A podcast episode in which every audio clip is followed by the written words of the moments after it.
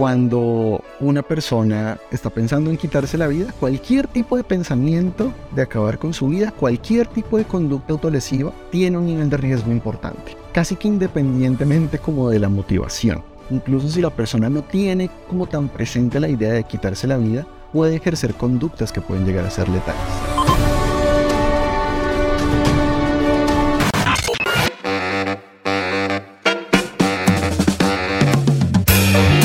Escuchando el podcast Entre Expertos del Bienestar. Entre Expertos del Bienestar. Con Camila Vera. Un podcast de Famisanar, la EPS número uno en Bogotá y Cundinamarca.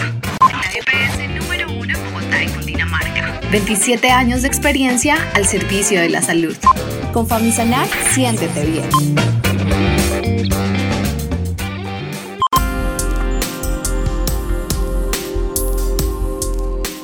Soy Camila Vera y gracias por acompañarnos y escuchar esta gran serie que preparamos para todos ustedes. Hoy continuamos conversando con el doctor Martín González, especialista en psicología clínica y de la salud. Doctor Martín, bienvenido. Muchas gracias por la invitación. Y llegamos a nuestro tercer y último capítulo sobre el suicidio. En el primer episodio abordamos causas y factores de riesgo. En el segundo hablamos sobre las señales de advertencia, qué hacer en caso de que un ser querido esté pensando en acabar con su vida y cuáles son esas líneas de atención en salud mental que existen. Hoy el tema central son los mitos y las verdades.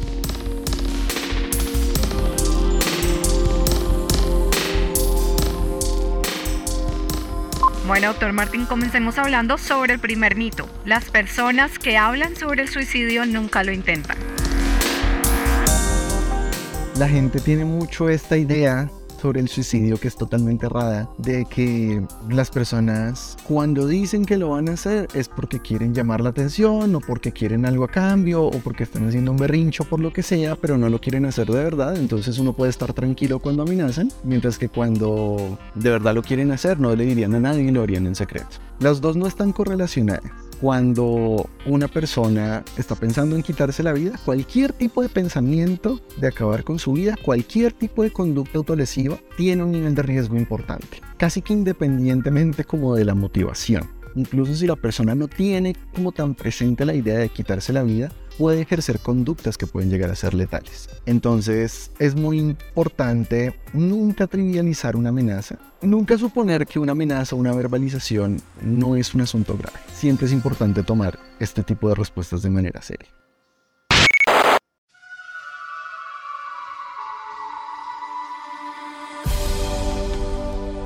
Y también otra cosa muy importante, si nosotros no respondemos o no respondemos efectivamente, lo que podemos estar haciendo es lo que hemos hablado antes, que es retarnos. Nosotros no queremos condicionar nuestra atención a la persona, no queremos que la persona sienta que necesita tener una crisis peor para que le prestemos atención. Lo, que mejor podemos hacer es reforzarle las, la, la crisis entrando para que no tenga que escalar a una crisis mayor. Entre más nos verbalice mejor y nunca debemos responder de esta manera como ignorando la respuesta por ninguna razón.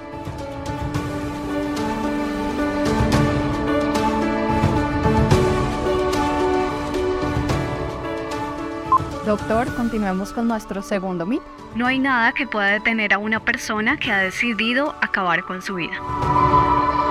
Esto es falso en el sentido que terminar con la vida es algo muy difícil de hacer. Es una conducta compleja, requiere de mucho esfuerzo y requiere de condiciones, de condiciones favorables y desfavorables. En pocas palabras, entre más difícil sea hacerlo para la persona, menos probable es que lo haga. Entre más espacio se encuentre la persona para hacerlo, entre mayor acceso que tenga a medios letales, herramientas con los cuales se puede quitar la vida, entre mayores alternativas tenga, mayor es el riesgo.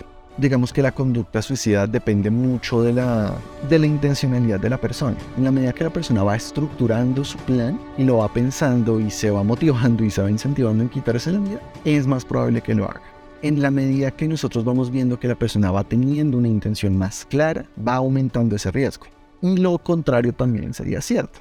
Es como no tener, una, no tener como una intención clara o no tener como una motivación clara para hacerlo puede disminuir el riesgo de que esto ocurra. Y asimismo, las personas toman tiempo en tomar esa decisión, menos mal. Van tomando tiempo para construir esta, construir la decisión de quitarse la vida. No es tan fácil solamente un día decir como, ah bueno, lo voy a hacer, porque eso significa que lo podemos prevenir, podemos cambiar el contexto para que no ocurra, podemos modificar las situaciones para que sean menos frecuentes.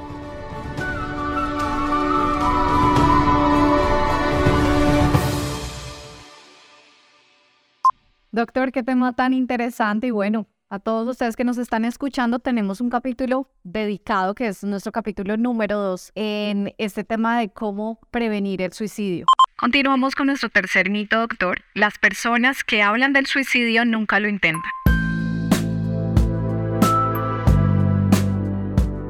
Sí, la gente tiene como esta idea en la cabeza de que si la persona dice que lo va a hacer es porque no lo va a hacer, y si lo va a hacer no lo diría. Entonces, eh, esas dos no van de la mano como decimos, cualquier tipo de, conducta suicida o para suicida, cualquier intento de quitarse la vida o cualquier conducta autolesiva que no necesariamente tenga la intención de quitarse la vida, es una conducta de riesgo que debe eliminarse. Y en ese orden de ideas, cuando la persona habla, habla de, de su malestar, de su intención de querer acabar con su vida, eso es algo que se debe tomar muy seriamente. No se puede tomar eso como un factor de seguridad. Algo que pasa mucho también es la idea de lo que hablamos de la palabra de manipulación o la cohesión emocional. Eso es una respuesta muy común de personas cuando su familiar empieza a mostrar ideación suicida, es que comienzan a hablar de manipulación. No, lo que pasa es que me quiere manipular, me está diciendo esto para que yo ceda en esto o aquello.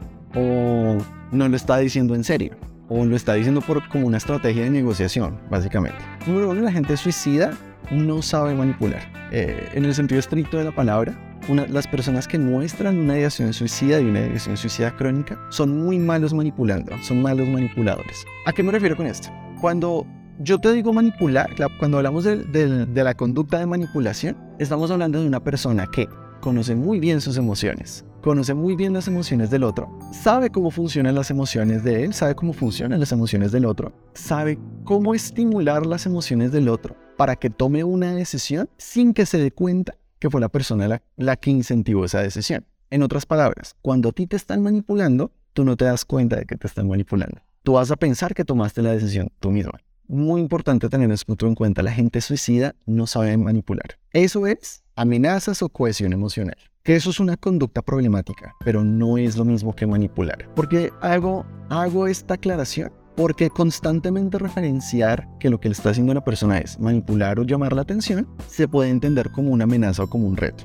Es decir, si yo te estoy diciendo constantemente, no te creo porque me estás manipulando, no te creo porque me estás manipulando, no te creo porque me estás manipulando, lo que la otra persona está escuchando es un reto. Ok, entonces si cree que no lo está hablando en serio, entonces lo voy a hacer en serio esta vez, ¿no? Entonces estamos incentivando a que haga una crisis peor a, que tenga una conducta más coherente y más estructurada. Y eso es totalmente contrario a lo que nosotros queremos. No queremos estructurar y, y construir una respuesta coherente en ese sentido. Para la gente suicida, las amenazas son normalmente un acto desesperado. Entonces, lo que les decía, una persona manipuladora sabe lo que está sintiendo, sabe lo que siente el otro, sabe cómo piensa el otro y sabe cómo estimular al otro para que haga lo que yo necesito que haga sin que se dé cuenta que soy yo el que le está diciendo que lo haga. Una persona que dice que utiliza amenazas, ¿no? de, que entre comillas manipula, ¿no? de si no haces esto te juro que me quito la vida, normalmente no tienen mucho conocimiento sobre sus emociones, no, no, tienen mucha inteligencia emocional en ese sentido, no saben cómo funcionan sus emociones, tienen problemas para reconocer sus propias emociones en ellos y en otras personas, no tienen muy claro cómo funcionan las emociones y no saben cómo convencer a otras personas de que hagan cosas. Y en ese orden de ideas, generalmente cuando se hacen este tipo de amenazas, eso lo podemos entender como un acto desesperado, como que están utilizando la opción nuclear. No sé qué más hacer, no sé cómo más resolver esta situación, entonces afudo a una amenaza suicida. Así es como debemos entender este tipo de comportamientos. Estas conductas son supremamente difíciles de, manejar porque no podemos, no podemos hacerles caso no podemos decirles que sí. Entonces, si no voy al concierto, me voy a quitar la vida. no podemos llevarlo al concierto porque no queremos reforzar las amenazas, no queremos que nos vuelvan a amenazar. Pero tampoco podemos invalidar la conducta suicida. Entonces, no podemos tampoco retar a la persona que, a que intente tener una ideación suicida porque eso es contrario a lo que queremos. En este tipo de casos, lo mejor que podemos hacer es concentrarnos en la parte más extrema de la conducta, que es la ideación suicida. Es decir, te quieres quitar la vida, lo de menos es si vas a ir al concierto o no. Activemos la red, el plan de emergencia porque estás hablando de quitarte la vida, eso no es ningún chiste. Entonces, eso, sin necesariamente castigar la expresión emocional, tampoco refuerza la conducta de amenazar de la persona, ¿no? Hace que la persona tome en serio esas amenazas. También vale la pena, como más adelante cuando se manejen los planes de crisis y planes de seguridad, establecer estrategias o técnicas de comunicación que haga que sea más fácil para la persona con el riesgo suicida de expresar cómo lo pueden manejar. Entonces, ¿cómo te voy a decir a ti la próxima vez que yo tengo una crisis? Que estoy teniendo una crisis para que no suene como una amenaza. ¿no? Entonces, eh, necesito que me llames lo antes posible, ¿no? Eh, estoy teniendo una crisis, por favor comunícate conmigo lo antes posible. O necesito hablar urgentemente contigo, llámame cuando puedas. Así yo sé que estás pasando por una crisis y yo va a ser más fácil para mí llamarte y apoyarte sin yo sentirme obligado, manipulado, cohesionado. Es decir, buscar alternativas a la comunidad. Doctor, ¿y estos planes que usted habla son necesarios hacerlo con un profesional? Absolutamente. Tanto el plan de seguridad como el plan de crisis se deben hacer de la mano con profesionales, psicología y psiquiatría. Los planes se deben hacer de manera conjunta. Las personas que están involucradas en el plan deben saberlo, ¿no? dentro de lo posible. Entonces, eh, te tiene que ser claro a quién voy a llamar en caso de que haya una crisis y que la persona sepa que la voy a llamar para decirle que esté preparada para recibir mi llamada y que sepa qué necesito que haga para que la próxima vez que yo tenga una crisis pueda activarse el plan de seguridad o el plan de crisis de manera inmediata. Doctor, bueno, continuamos con otro de nuestros mitos. Una persona que se va a suicidar no emite señales de lo que va a hacer. Correcto, bueno, eso es un mito, ¿no? Es muy raro que una persona no se comunique.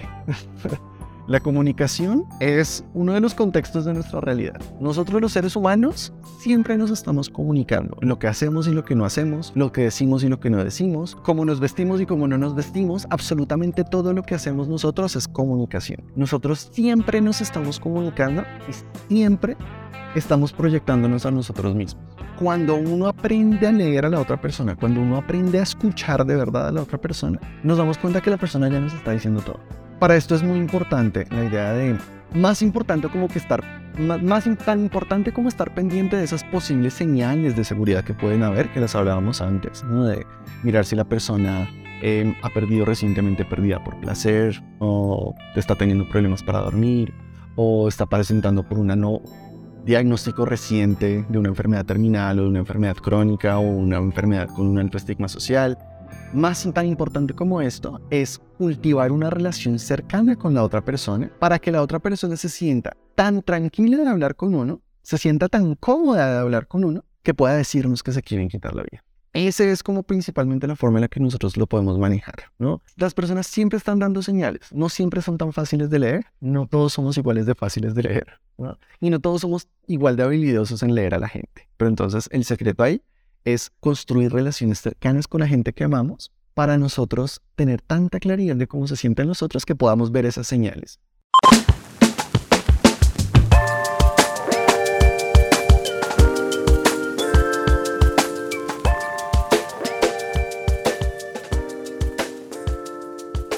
Doctor, nuestro último mito.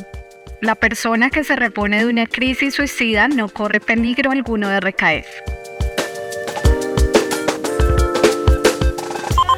sí corre riesgo de recaer. Esto es muy común dentro de, las, dentro de los casos de ideación suicida crónica, que son los de mayor riesgo, como lo hablamos antes. La conducta suicida es una conducta que se practica y cada nuevo intento suele ser más letal. Entonces los casos de ideación suicida crónica son particularmente serios en ese sentido, de modo que siempre existe esa posibilidad de que puedan presentarse como recaídas, no necesariamente retrocesos en el proceso, pero sí recaídas.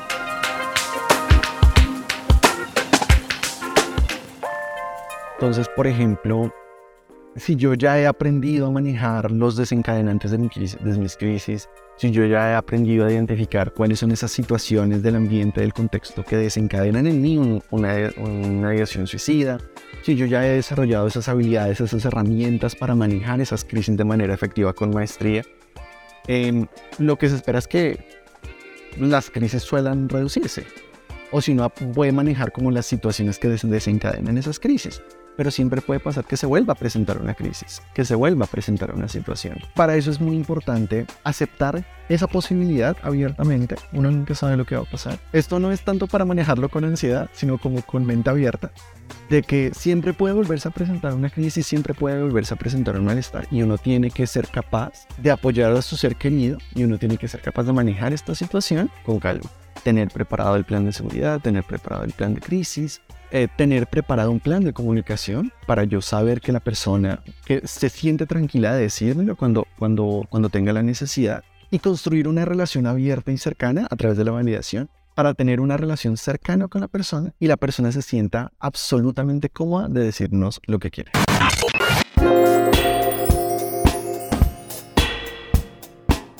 Doctor, hablemos de qué deben hacer o cómo pueden responder los familiares o allegados de una persona que está teniendo este acto de suicidio en este momento.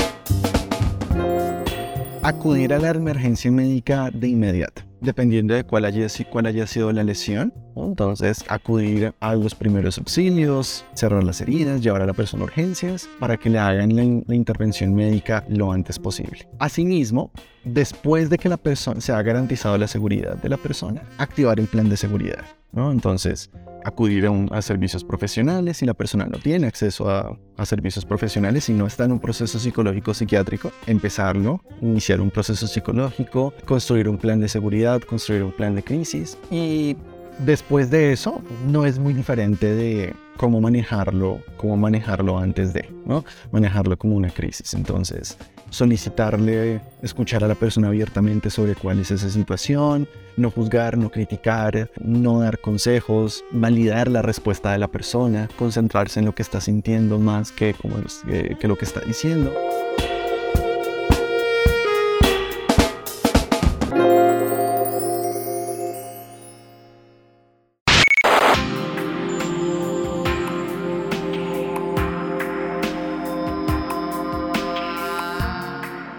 Doctor Martín, fue un placer conversar con usted. Soy Camila Vera y doctor Martín, nuevamente, gracias.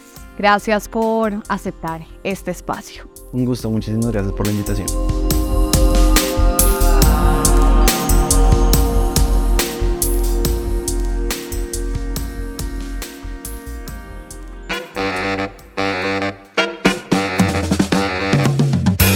Estás escuchando el podcast Entre Expertos del Bienestar.